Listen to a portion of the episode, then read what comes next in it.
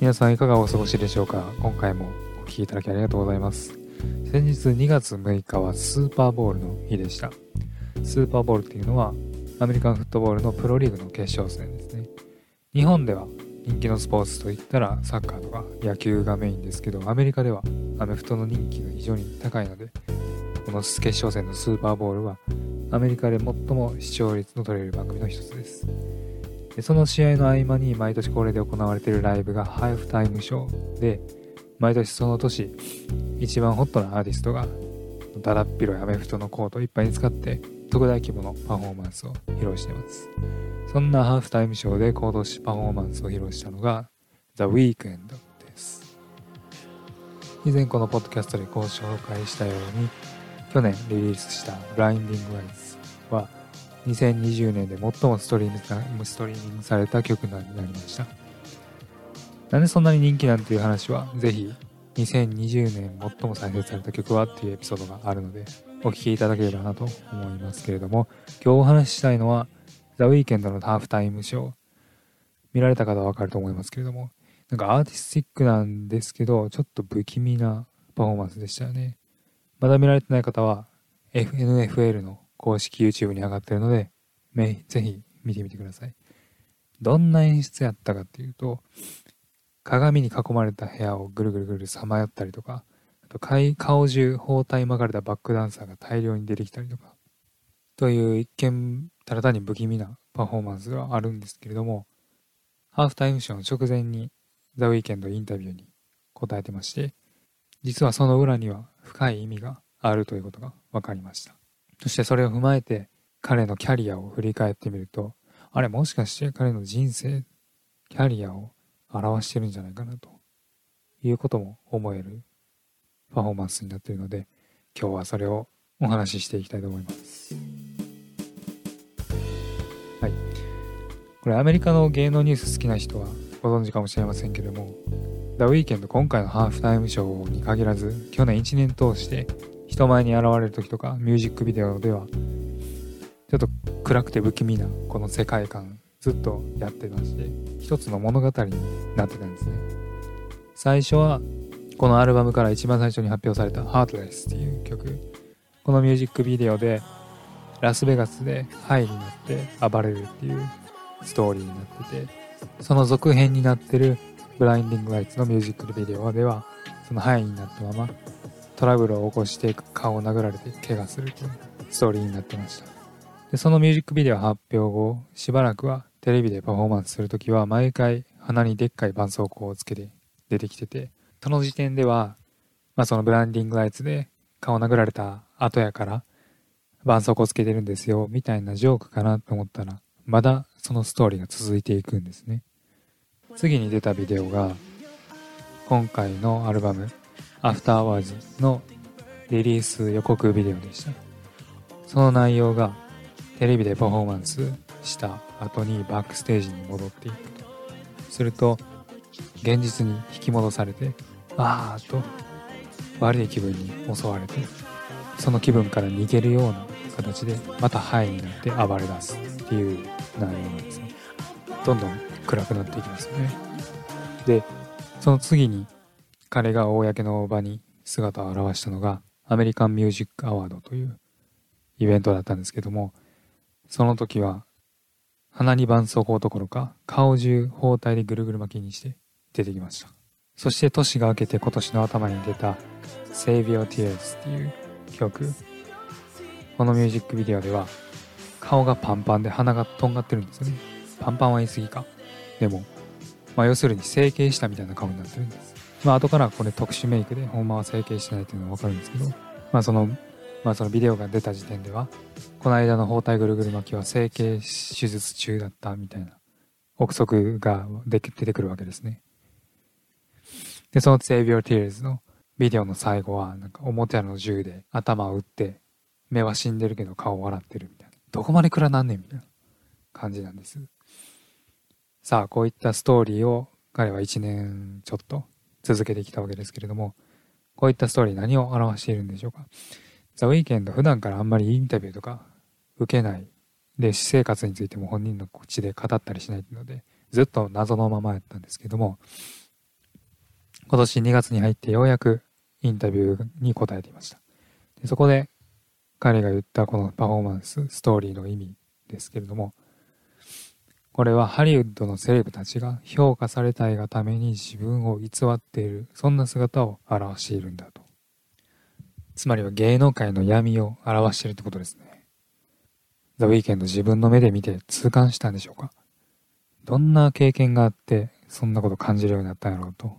気になるところではありますが、そこまではやっぱりザ・ウィーケンド答えてくれないんです。なので私勝手に調べました。アンダーグラウンド時代から今に至る曲のスタイルの変化、それから数少ないプライベートに関する情報、これを見ていくと面白いことに、あ、これか、こういう経験をしてきたから、あんなストーリーを伝えたくなるんだなっていう一つの説が浮かんできました。皆さんもちょっと一緒に見ていきましょう。まずはアンダーグラウンド時代の代表曲として Wicked Games っていうのを聴いてみましょう。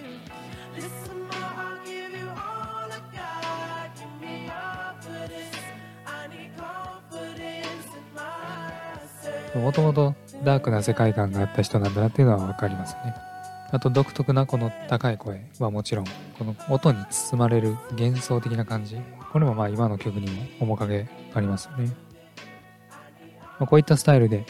実際注目されてレコード会社と契約していくきっかけにもなっていきました。そしてレコード会社と契約することで、どんどんメインストリームに売り出していく流れになっていって、スタイルがちょっとずつ変わっていきます。まず2014年、名前を売り出してた時の曲、2曲聴いてみましょう。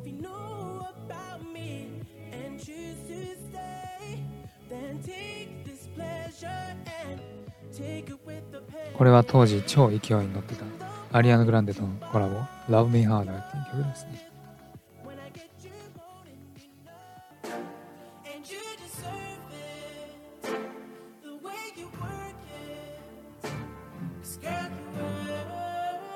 こちらはその年大ヒットした映画 Fifty Shades of Grey っていう映画のサントラに入ってた Earned っていう曲です。だいぶ聴きやすくなりましたよね。でこうやってメインストリームの曲にいきなりこんな独特な美声の人が出てくるんで、誰これってなるわけですね。で、しかもこの時、プラスで目立ってミステリアスな要素を作るために、めっちゃ変な髪型してました。なんつったいかななんか、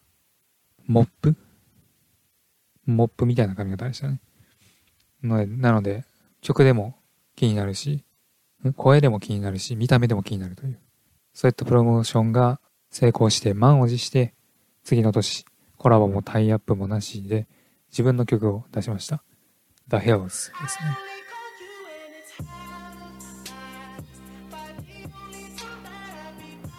はい、このどぎついベースが話題になってましたね。それからもう一曲。Can't Feel My Face. この曲はもう自分の世界観から完全に流行りに振り切ってますよね。当時流行ってた70年代のディスコとかファンクっぽい感じ。でも才能ですね。もともと持ち合わせた美声がすごい生えてます。こうやって曲調はどんどん暗くなっていったんですけどもこの頃でもまだ曲の歌詞を聞いてみるとなんか自分はあの子の都合のいい男になってしまってるけども、それでも愛さずにはいられないみたいな。ちょっとまあ、まだまだ自己評価低め系男子でした。さて、この The Hills と Can't Feel My Face 両方全米1位になって、一躍 The Weeknd スターになりました。次の年に出したスターボーイっていう曲では、スターになった自分に酔いしれてる感じを歌ってます。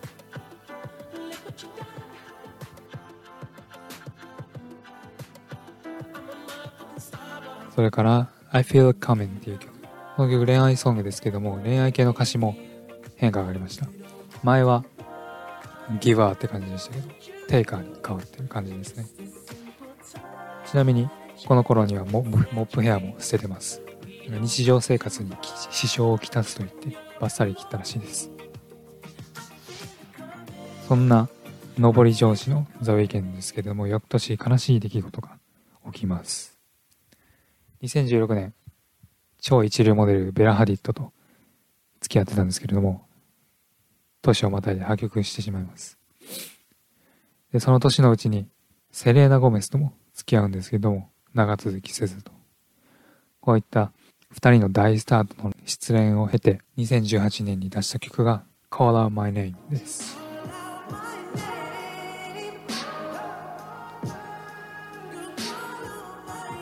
ドロドロの失恋ソングですね。また自己評価低め系男子に逆戻りです。むしろ無名時代の時の暗さに戻った感じがしますよね。